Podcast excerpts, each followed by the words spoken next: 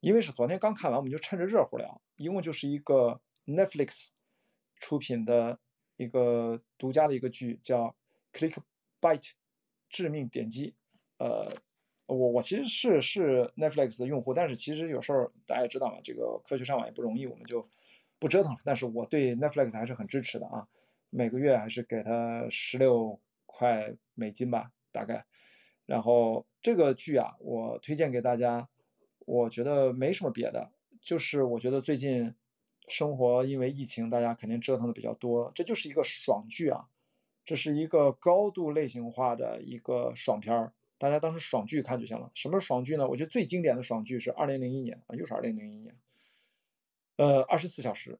就是福克斯电视台当时出品的，对吧？那个杰克鲍尔啊，杰克杰克鲍尔就是特工的故事，二十四小时，就是每一集就是一小时，每一季。就是二十四小时，当然其实它四十多分钟中间插广告嘛，我觉得那就是美剧的爽片里面，在过去二十年的一个一个小高潮啊，然后在那之后陆陆续续出了很多爽片，但是我觉得很少有从爽片的角度给我带来像二十四小时这么深刻印象的。后来拍了八季吧，还是七季还是六季，我想想想不清楚。后来拍了延伸。什么什么 once again once more 什么的，反正就再来一次什么的，就再活一次。呃，十二集，我记得我我也看了，我全看了啊！我对这个二十四是印象太深，因为大家要知道，我为什么提它？它不但是在我们的情感冲击上带给了我们爽。我们刚才是不是跟大师呃二师兄啊？不是大师兄，大师兄是那个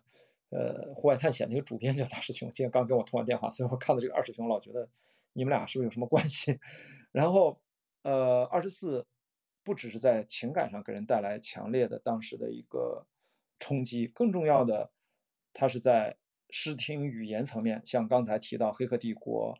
然后《子弹时间》一样，它是给了全新的一种突破啊，就是在单一屏幕下，我们多屏多条线索同时呈现，然后还是 real time 实时的叙事逻辑。当然，它这个实时相对而言。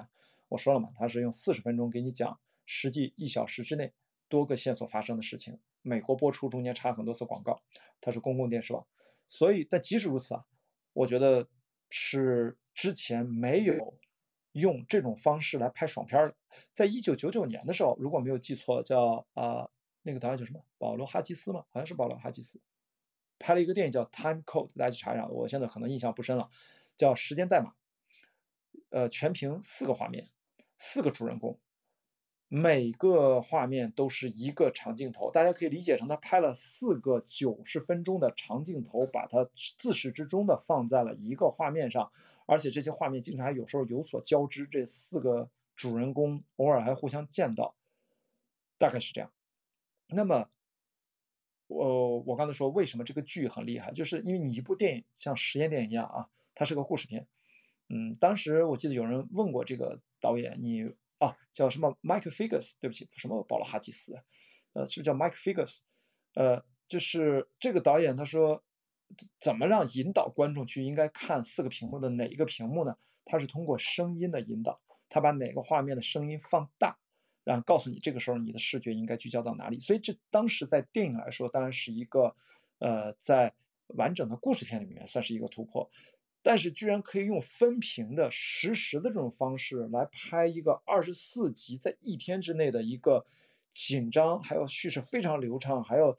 就是动人心魄啊，就是这种非常紧张、非常好看的这样一个就是反恐的故事，这都是九幺幺之后诞生的啊，是吧？二零零三年第一季，二零零二年我忘了，反正就是九幺幺之后迅速推出这个季，当时那个美国那个人民的情绪都是这样。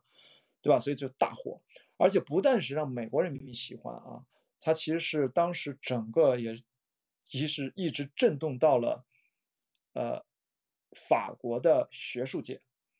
就是电影手册，我记得当时好像是福茂吧，啊不什么福茂，呃呃，对不起，我不是福福茂，是那个戛纳的那个选片人，就是当时电影手，是不是一个人？我如果没有记错的，二零零三年的时候，我刚刚读研究生。我记得，因为我不太懂法语，但是我二零零三年时候学过半年的法语啊，当然也依然看不懂电影手册啊，这 没办法，原版看不懂。但是我们在学校的图书馆里面就看到了那一期电影手册的封面和封面文章，就是二十四小时。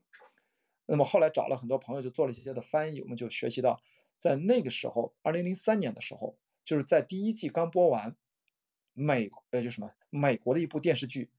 再次惊动了法国的这种专业的电影的评论圈和学术圈，给予了二十四小时非常高的肯定，就是讲他又再次的推动视听语言向一个全新的维度上。又迈进了一大步，让更多的信息更高密度的同时呈现在观众的面前，还能够完成完整叙事。我觉得这是一个非常高度的肯定。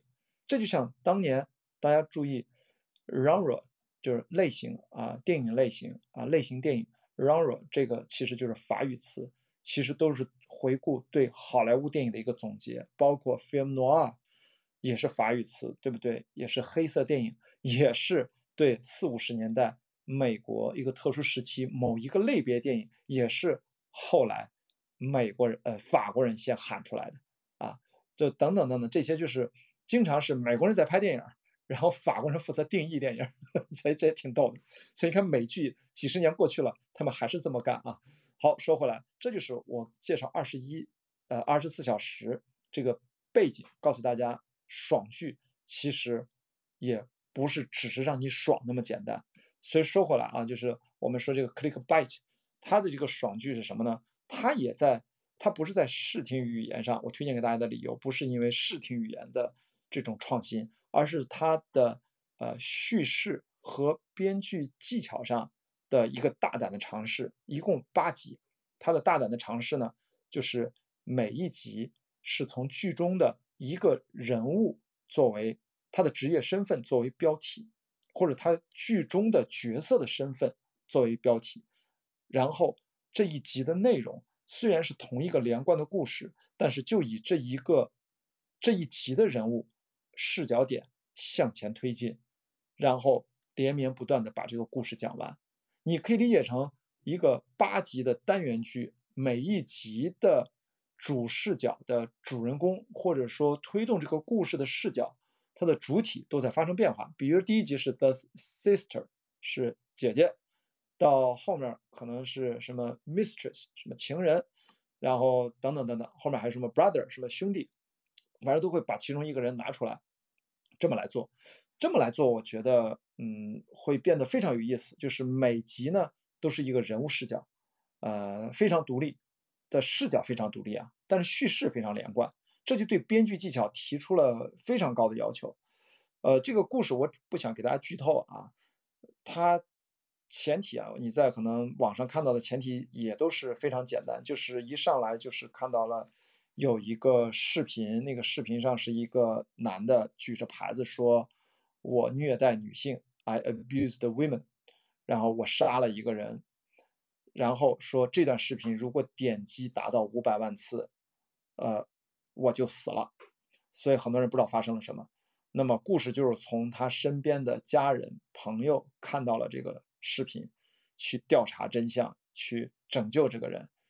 呃，然后故事就连绵不绝的就展开了，每一集都给你一些新的认知的角度和这个故事的新的走向的可能。所以我说它是个爽片儿，就是它你会一直猜到底是怎么回事，这个真相是什么，不拉不拉。但是你可能。会容易掉到他给你编织的非常精妙的一个编剧的叙事的陷阱当中啊！这种做法啊，就是注意它优点很大，它的风险也很。